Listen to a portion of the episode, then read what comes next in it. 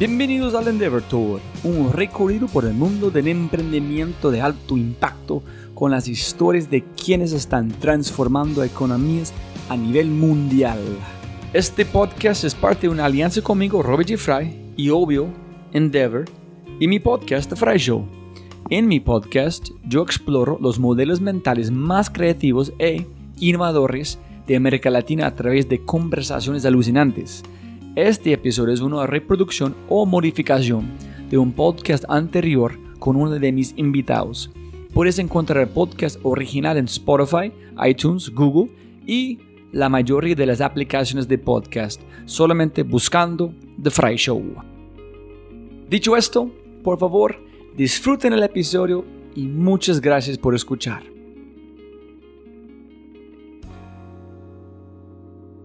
Freddy, ¿cómo estás? Hola, muchísimas gracias por invitarme de nuevo a este podcast.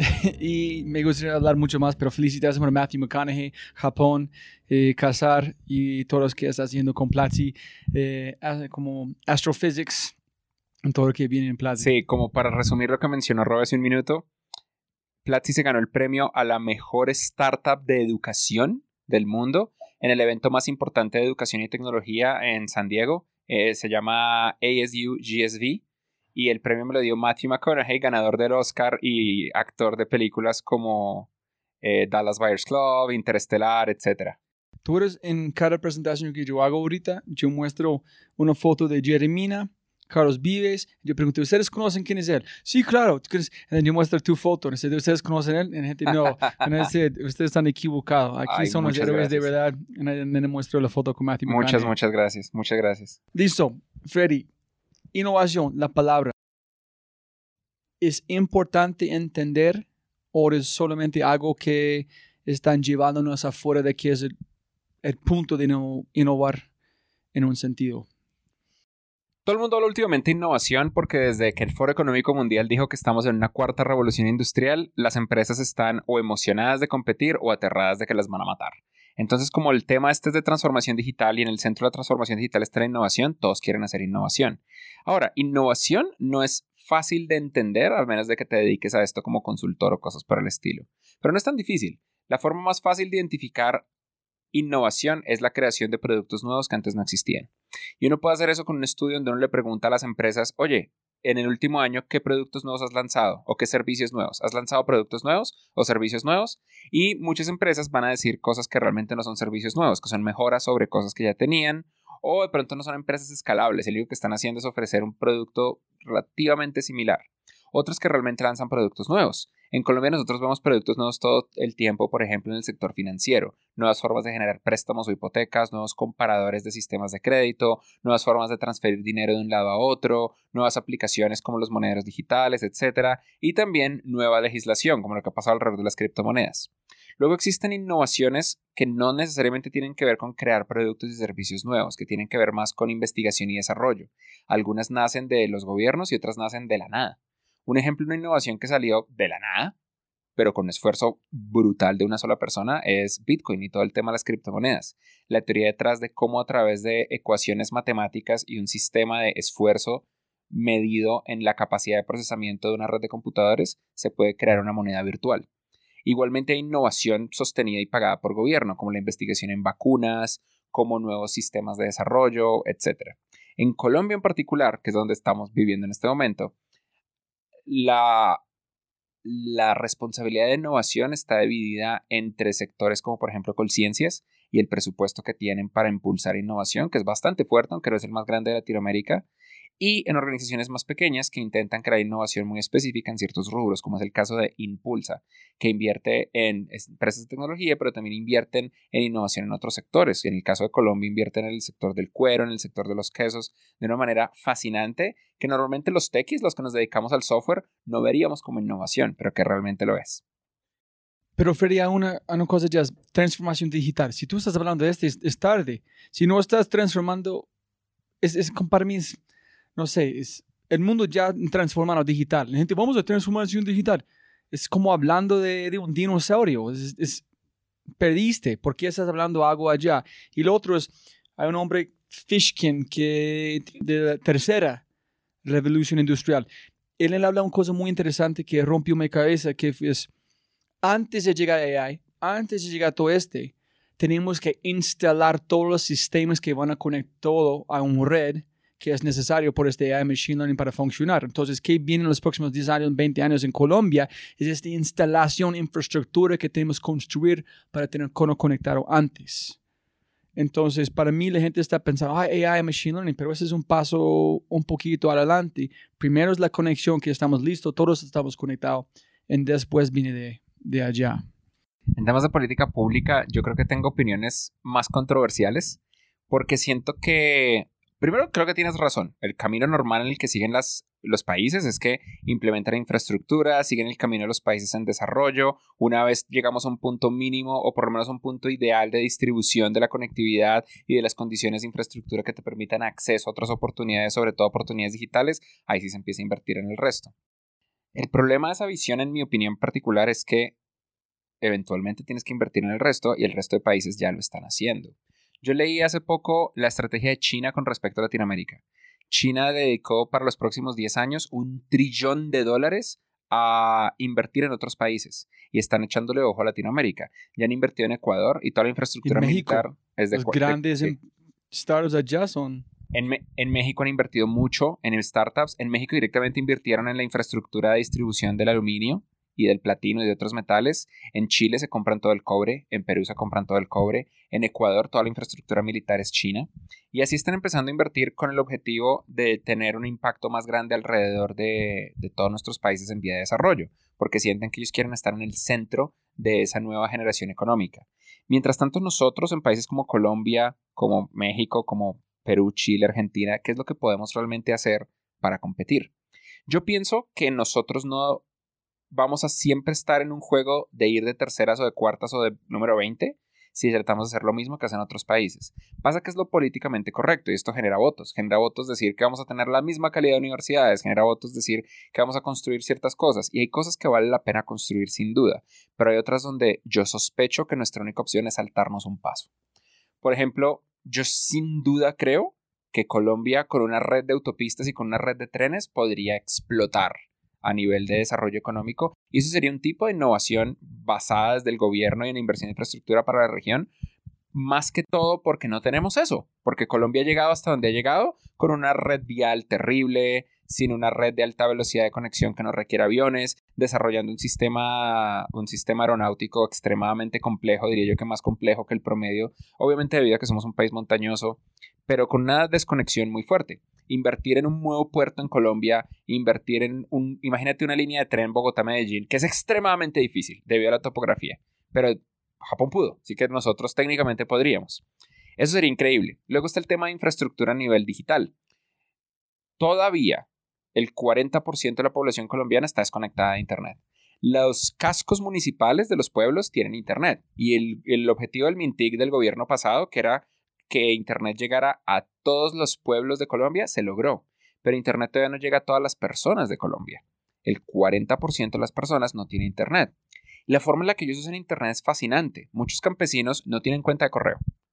No saben qué es Google, pero tienen WhatsApp y tienen un teléfono inteligente, tienen un Android o tienen un iPhone que desde cualquier perspectiva, no importa que sea un teléfono de 100 dólares de hace 5 años, es un supercomputador comparado con los computadores con los que nosotros creamos Internet hace 20 años, 30 años, bueno, nosotros, ellos, hace 30 años.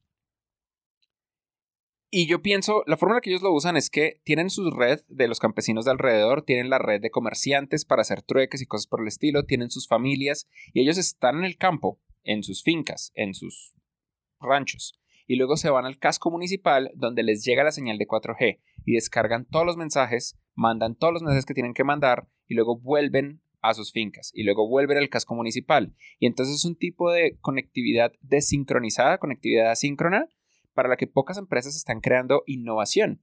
Una de las innovaciones más fascinantes que yo he visto en el mundo agro es una empresa que se llama... No me acuerdo. Te voy a dar el nombre más adelante. Es de, es de Endeavor. Ellos son de los creadores de AgroExpo.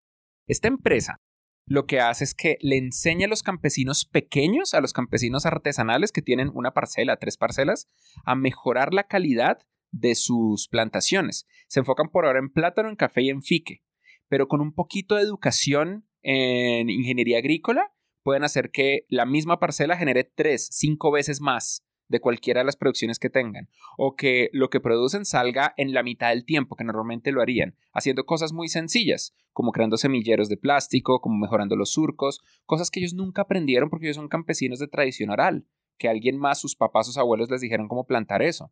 Y luego, en el mismo proceso, les consiguen cliente para ese exceso de producción que tienen y lo, y lo prevenden y consiguen de la preventa un préstamo para que el campesino pueda invertir. Entonces, un sistema financiero que es un ciclo completo que puede revolucionar el campo, que no tiene tanto que ver con software, porque la forma en la que ellos hacen esto es con esa red de WhatsApp asíncrona. Les mandan las fotos, los videos y las instrucciones en texto de cómo ser mejores campesinos por WhatsApp. Los campesinos le toman fotos a sus, a sus plantaciones y luego cuando van al casco urbano municipal sincronizan ese mensaje con la gente de esta empresa ellos son de Medellín, son de Endeavor, son los mismos fundadores de AgroExpo. Es fascinante. Agrifuturo, así es como se llaman. Agrifuturo. Es fascinante ese, ese tipo de modelo de negocio y no tiene, pues tiene software en el camino, WhatsApp, y que les den un teléfono. ellos dicen, el modelo de negocio es tan efectivo que yo podría darle un iPhone a los campesinos y que lo usen para conectarse conmigo. Y entonces esto es llevar conectividad a ellos e imaginarse el impacto que tendría que ellos no tengan que huir al casco urbano, que ellos puedan estar ahí y que tengan internet en tiempo real. Esas son inversiones pequeñas que pueden generar un efecto muy grande, porque es entrenar talento humano que ya tenemos, que puede competir a nivel global y mejorar sus capacidades con un tipo de innovación que normalmente la gente que vive en ciudades y que hace software todo el tiempo no percibe como innovación. Tres preguntas pegado allá, muy rápido, Freddy.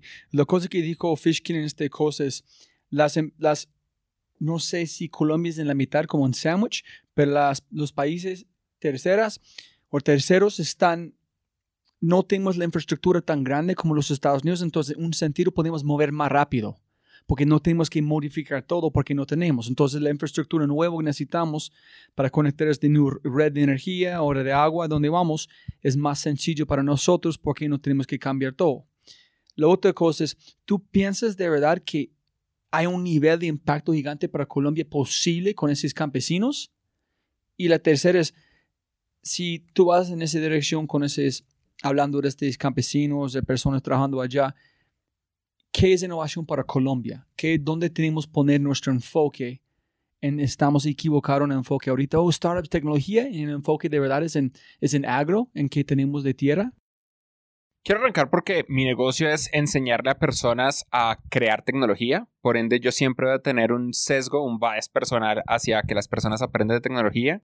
Pero también el último año creo que me hizo más humilde respecto a la realidad de Colombia y de Latinoamérica en general. Eh, para explicarte por qué, es importante mencionar una anécdota. Hace dos semanas estaba en Perú, en el evento equivalente a Andicom de Perú, se llama CAE Digital me reuní con el Ministerio de Producción de Perú y con el Ministerio de Educación de Perú. Y me he dado cuenta de un dato que es radical. No es tan fuerte en Colombia como lo es en Perú, pero creo que se parece. En Perú hay dos tipos de peruanos, los que viven en Lima y los que no.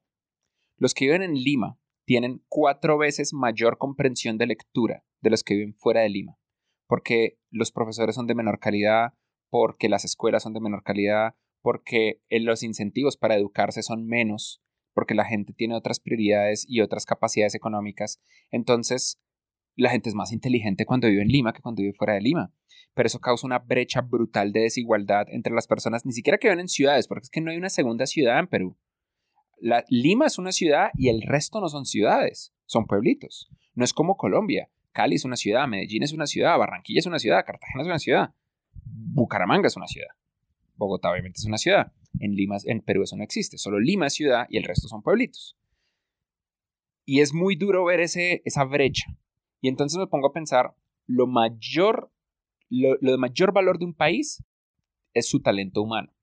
Pero los países de tercer mundo o los países en vía de desarrollo tienden a ver más el valor en lo que está en el piso, en la minería, en la agricultura, que tiene totalmente valor, en el petróleo, en cosas por el estilo. Lo extraen, lo procesan y eso está bien, porque es lo que nosotros podemos sacarle provecho rápido.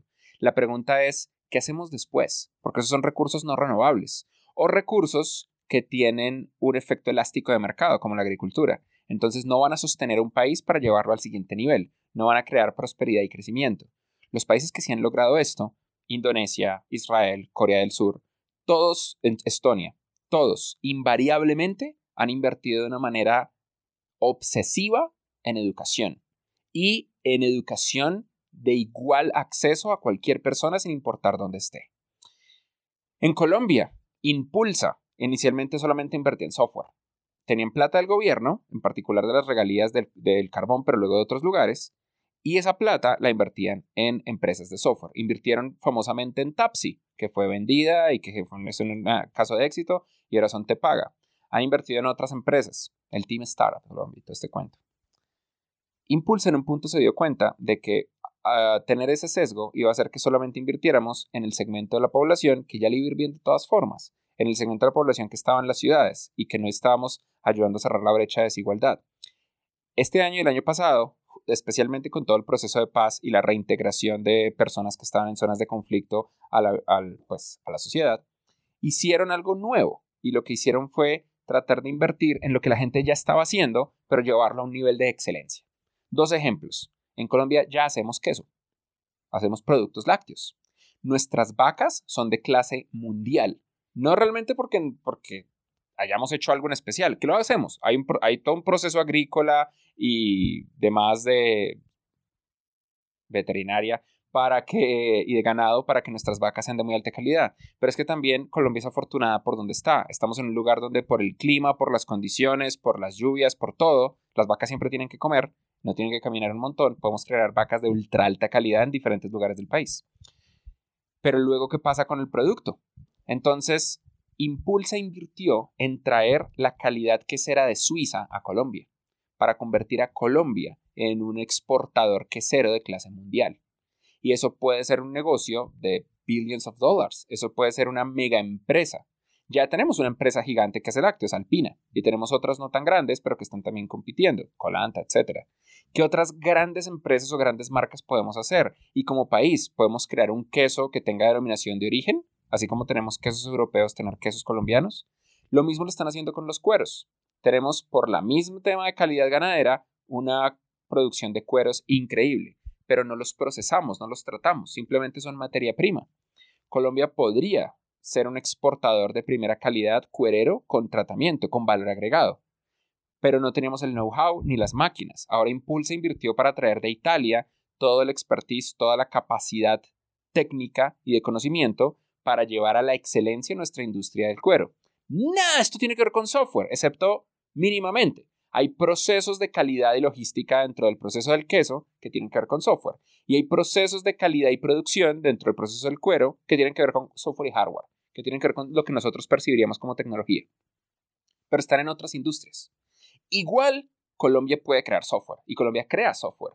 En este momento, en el Cono Sur, el software que más compite a nivel contable es Sigo, que es una empresa de hace 30 años de Colombia. En este momento en Latinoamérica, la empresa de Latinoamérica que más plata ha levantado en la historia es Rappi, que es de unos caleños y nació en Colombia. Y pues Platzi es colombiana inicialmente, pero tiene personas de todas partes del mundo. Es completamente posible competir con software. Lo importante es, lo que entendí Impulsa, era que más allá de colocar una autopista que conectara a los ganaderos a los queseros con el resto de regiones para poder exportar, era darles el entrenamiento, el talento humano. Porque, primero, el talento humano antes de cualquier otra cosa.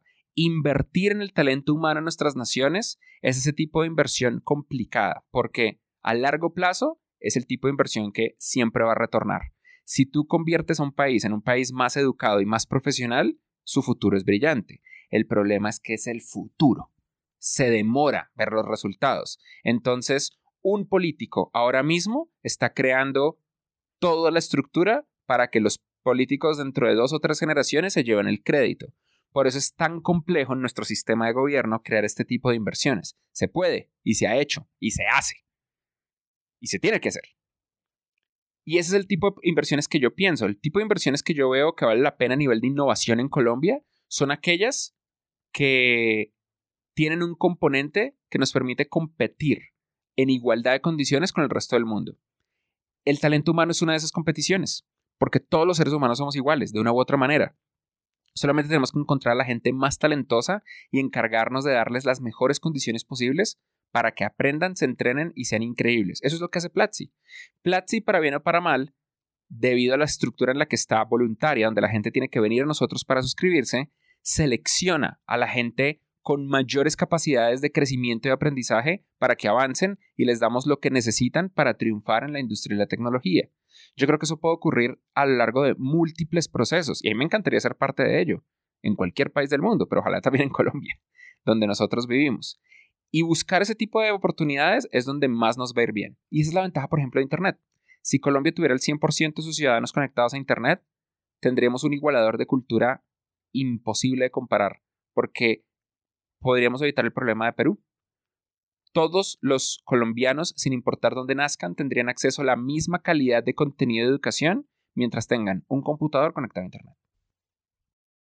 Y Freddy, este perspectivo que acabas de contarnos es algo que es una evolución de pensamiento que tú has tenido después, desde el inicio de Platzi, después de hablar con otros países en ver modelos mentales, o algo que siempre desde el inicio tú fue en su ADN?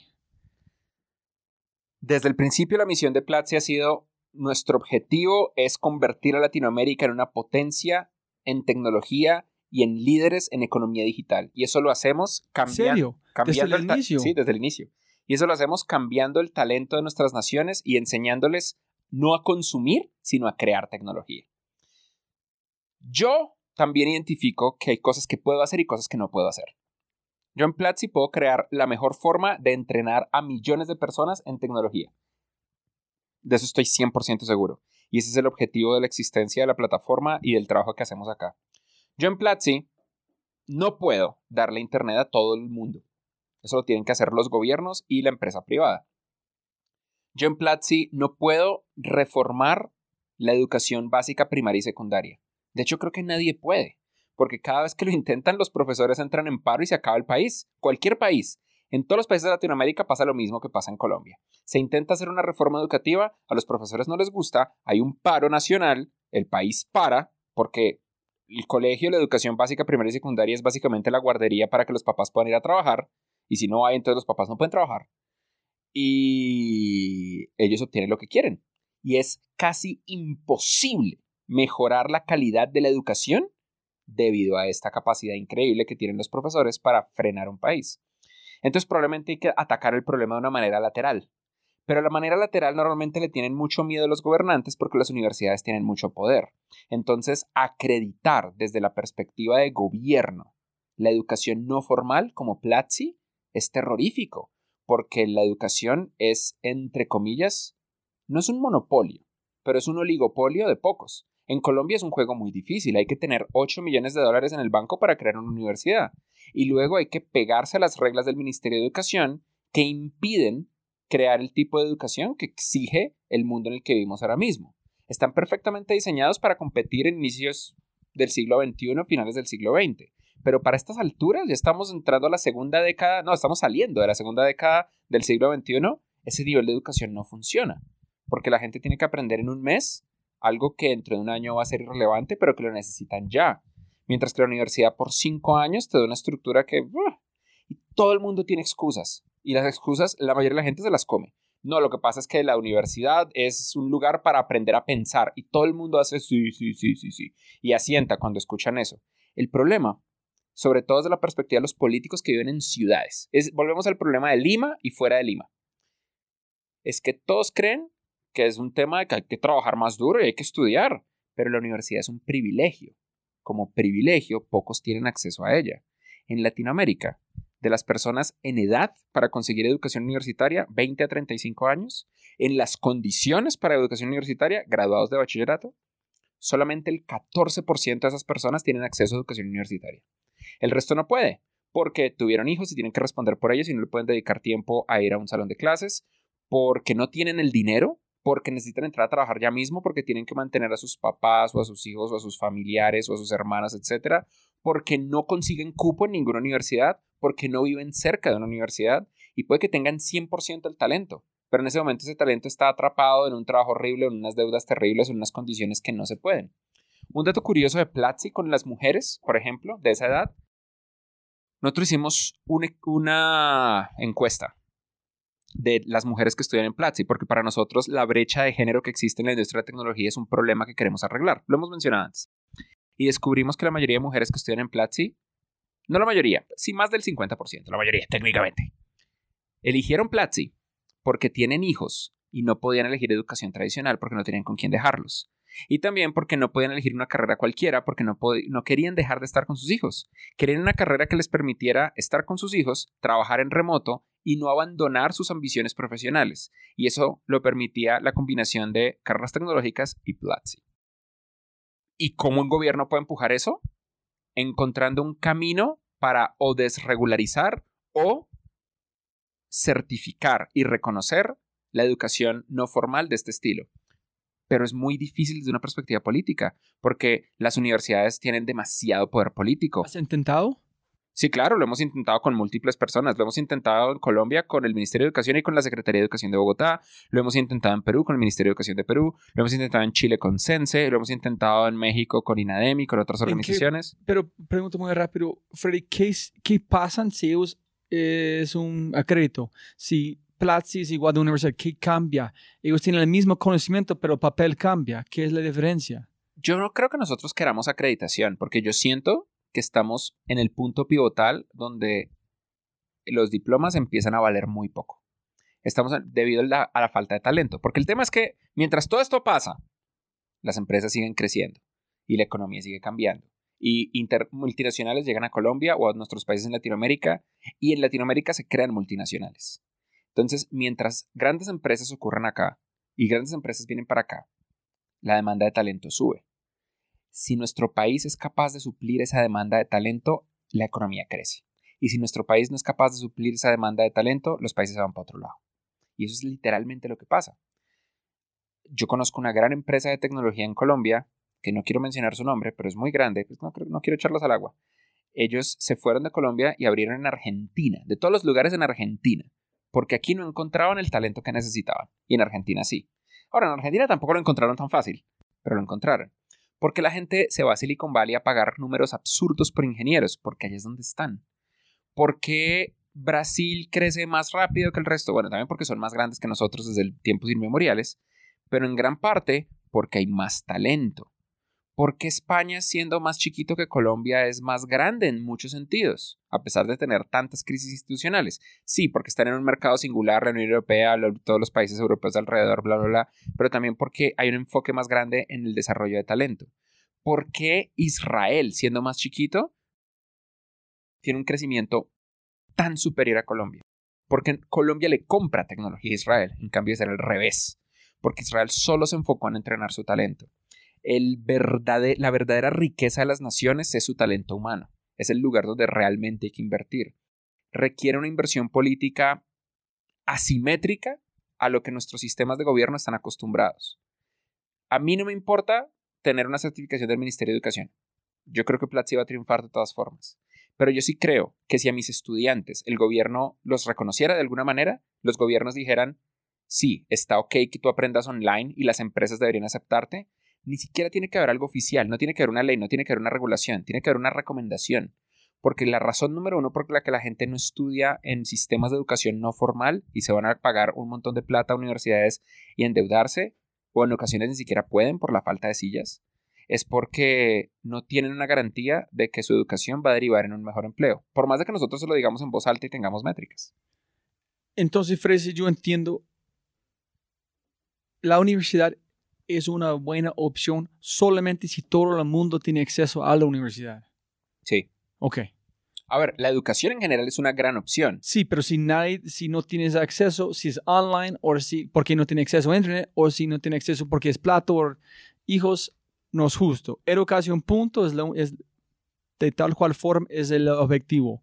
O universidad, online, padres, ¿cómo? Pero si toda la gente no tiene acceso, la mejor acceso a la mejor educación, todo, a todos. Sí, y hay otros dos factores que me gustaría agregarte. Uno, hay otro lugar donde esta revolución se puede dar y es las empresas. Y eso también puede tener que ver con el gobierno. Chile hace algo muy bonito, aunque no está de la mejor manera implementado, pero es muy bonito. Se llama Sense. Sense en Chile es, en resumen, si una empresa invierte en la educación de sus empleados, esa inversión el gobierno te la devuelve en impuestos. Es decir, es técnicamente gratis la inversión en educación para los empleados, porque es, pagar menos impuestos. ¿Cuáles son los problemas? Que solamente aceptan cierto tipo de cursos con ciertas estructuras súper rígidas y requiere una empresa en Chile. Eh, yo quisiera ser parte de Sense, pero no puedo, porque mi educación, al ser tan innovadora, no encaja en el modelo rígido y estaríamos, estaríamos eh, engañando a nuestros estudiantes si nos metiéramos ahí y no tengo una empresa en Chile. Todos son problemas sobrellevables y de hecho, irónicamente, hay empresas en Chile dedicadas simplemente a encajar en el sistema Sense para sacar la plata del gobierno. Es porque echa, la ley, echa la trampa. Pero una ley como esa es increíble.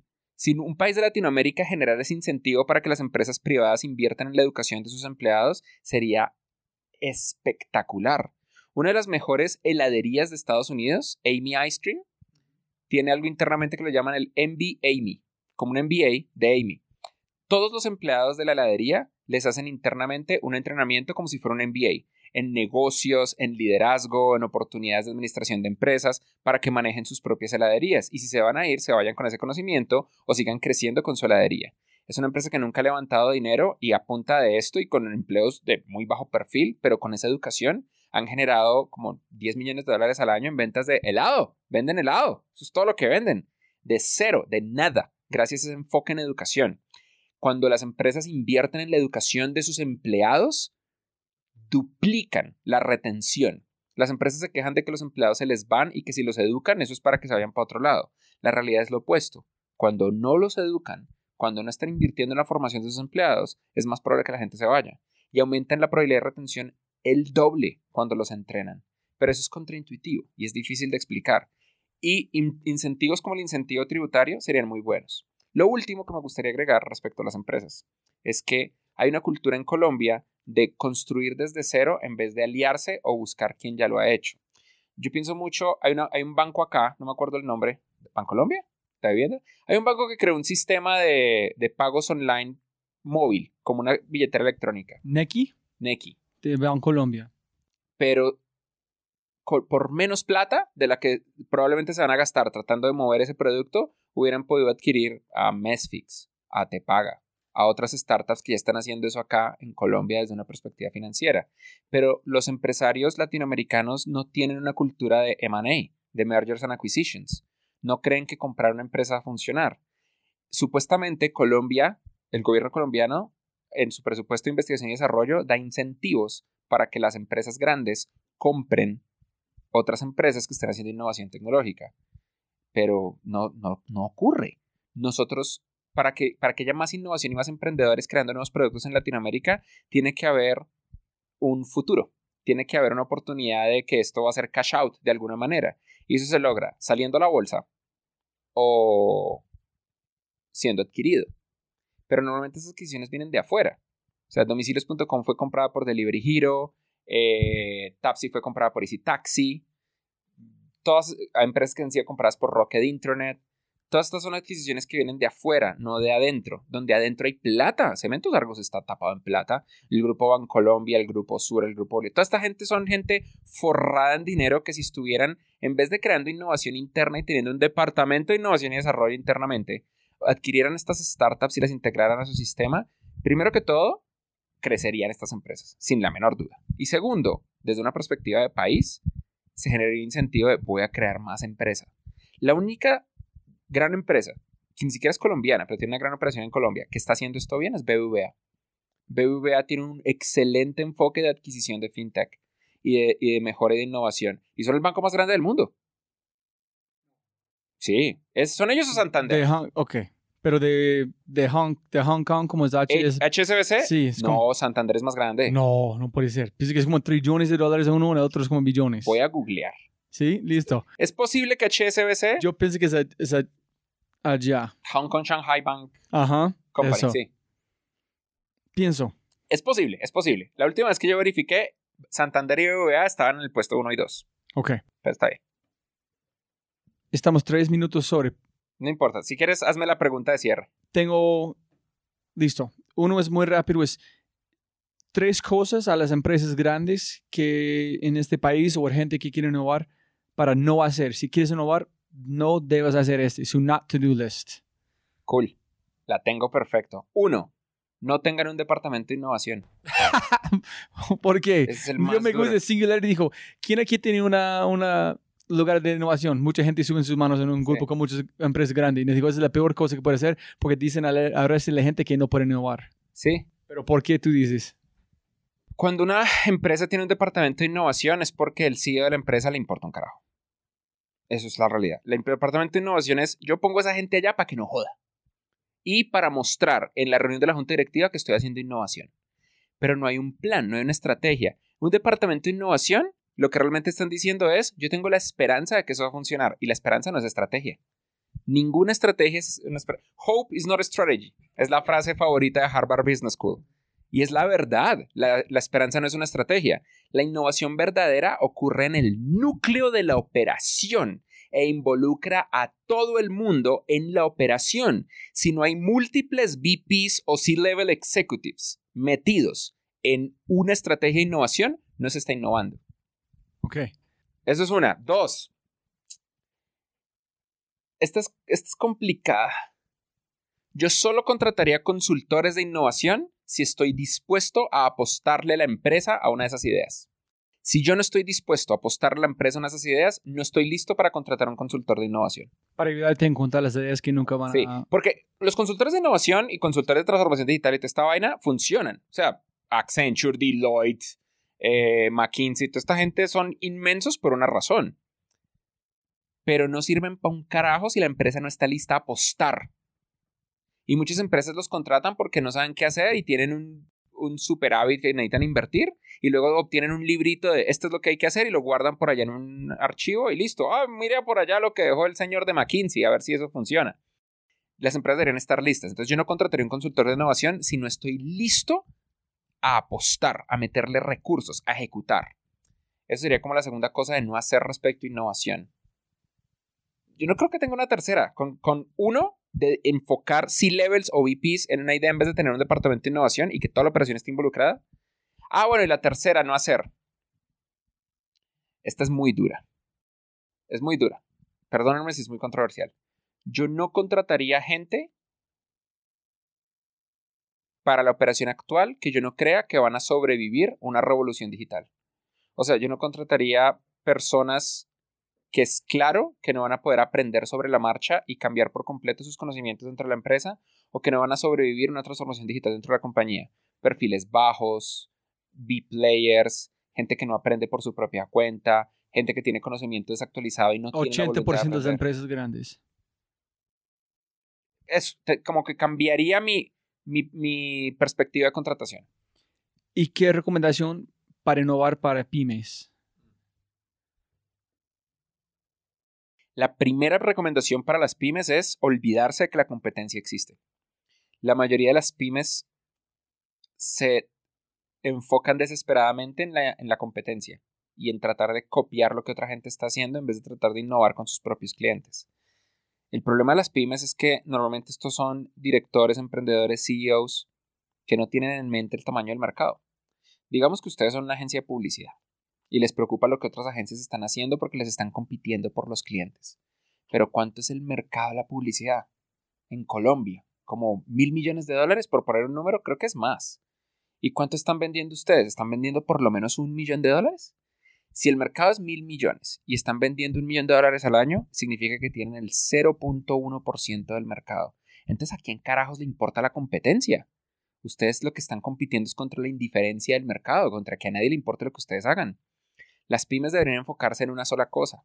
¿Un Habl niche? ¿Un mercado niche? No, no, no, en, en una sola acción. Y la acción es hablar con los clientes que ya tienen para entender qué hicieron bien y qué hicieron mal.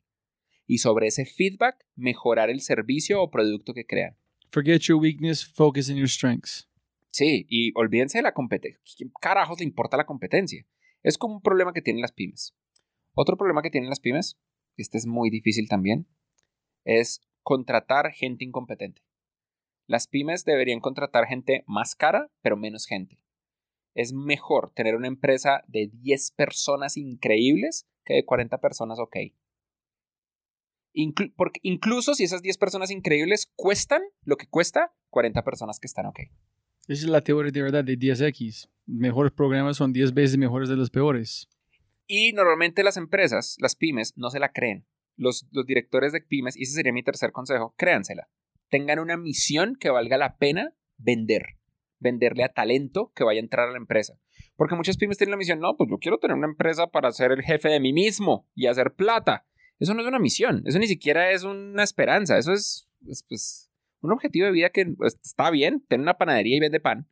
Pero incluso hay panaderías que tienen una misión brutal como mi misión es llevar a la excelencia la capacidad de repostería y panadería de Colombia para llevarlo al próximo nivel y tener pan de clase mundial usando ingredientes locales y conectando a productores orgánicos con el mejor mercado. Es posible tener una misión y una visión ambiciosa y grande teniendo una pinche panadería. Si se puede con una panadería, se puede con cualquier empresa. Y la razón por la que esto es importante es porque eso es lo que atrae al talento top. el talento top tiene dos opciones. Me voy a Fan Colombia que me paga bien, o me voy a Rappi, que tiene plata ilimitada, pero donde voy a estar sesgado a un manual de procesos y a un crecimiento que se mide en décadas. Pero voy a tener una vida tranquila. O me voy a esta pyme, donde me voy a matar, donde voy a trabajar más duro, donde no tengo un manual de procesos y me toca inventarme todo. Pero voy a crecer a alta velocidad voy a participar directamente en la misión de esta empresa y voy a tener un impacto con mi trabajo de cada día. Y mi crecimiento se va a medir en meses, no en décadas. Eso es lo que deberían hacer los pibes para atraer talento. Pero no se la creen. Entonces no son capaces de decirle a esta persona increíble, uy, no, usted está en Bancolombia, entonces qué es allá. Igual está bien. Y Bancolombia no va a tener ningún problema en atraer talento, es Bancolombia. Ellos no, no, ellos no, esto, este consejo no los va, no va a afectar a las grandes empresas en nada. Son grandes empresas por definición. Pero potenciar las pymes es importante, porque lo último, y si puedo agregar acá un cuarto, todas las pymes deberían tener una estrategia, aunque sea ilusa, de volverse una gran empresa. Si no, ¿para qué estamos haciendo esta vaina? Al país, a los países de Latinoamérica no les conviene para nada el microemprendimiento. A ningún país. El microemprendimiento, tener un montón de empresitas chiquitas que venden menos de un millón de dólares al año, le sirve a la gente, a uno como persona, chévere. Pero el país no le sirve para nada. Los países lo que los mueve es la creación de grandes empresas, grandes y medianas empresas.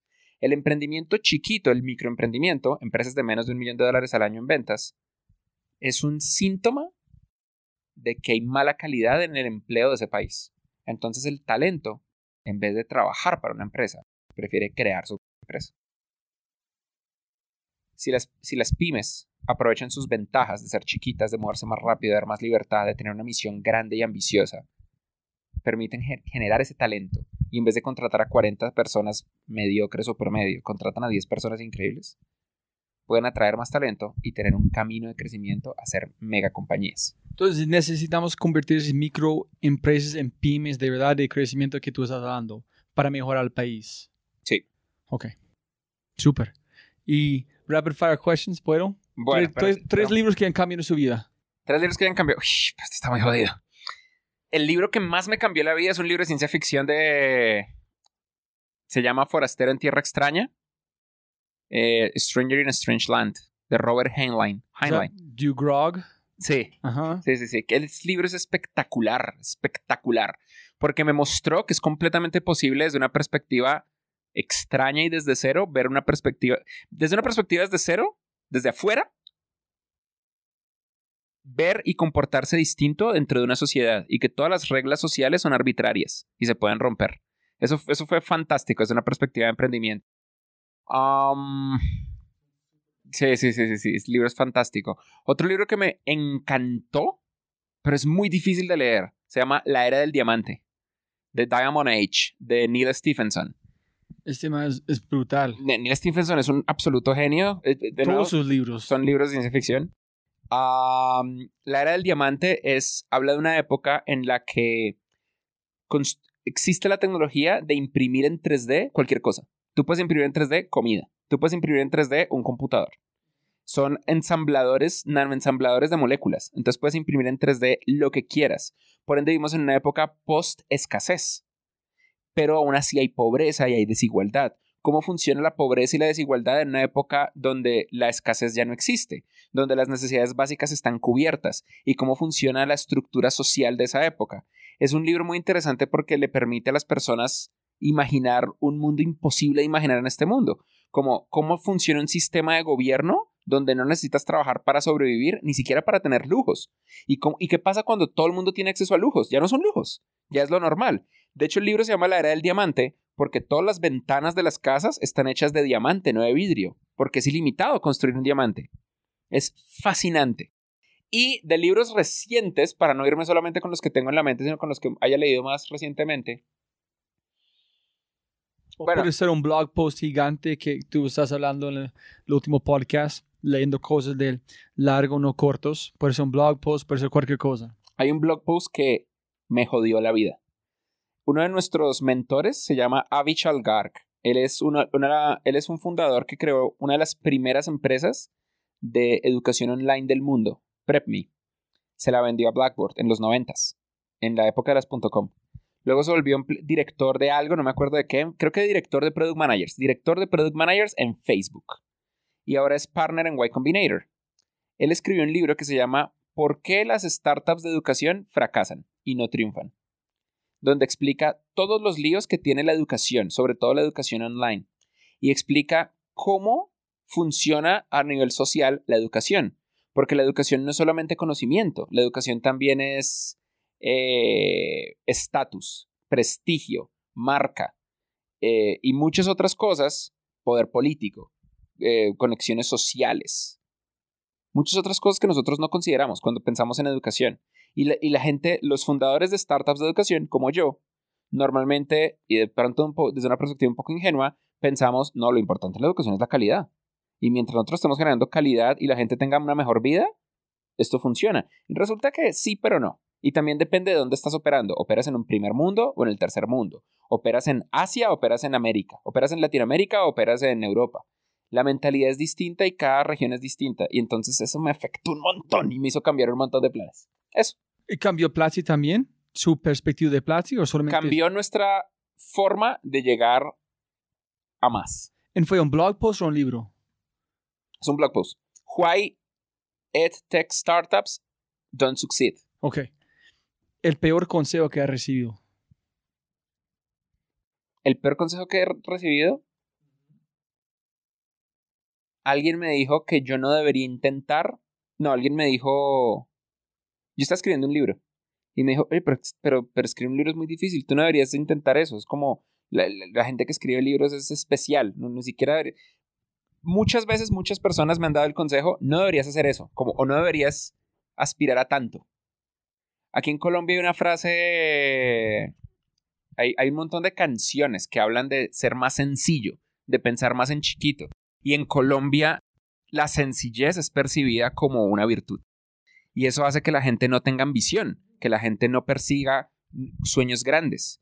Por ejemplo, nosotros tenemos esta frase, lo que es de uno es de uno, que básicamente significa, si algo no pasa es por algo, no es culpa tuya. Entonces la gente se quita responsabilidad de su propio éxito y de su propio crecimiento. Y uno crece en este entorno de mediocridad regulada por la sociedad. Y yo hago mucho énfasis en tratar de identificar esos momentos y eliminarlos de mi vida uno de los peores consejos fue, usted no debería intentar tanto el primer intento, haga algo más chiquito al principio, porque va a fracasar.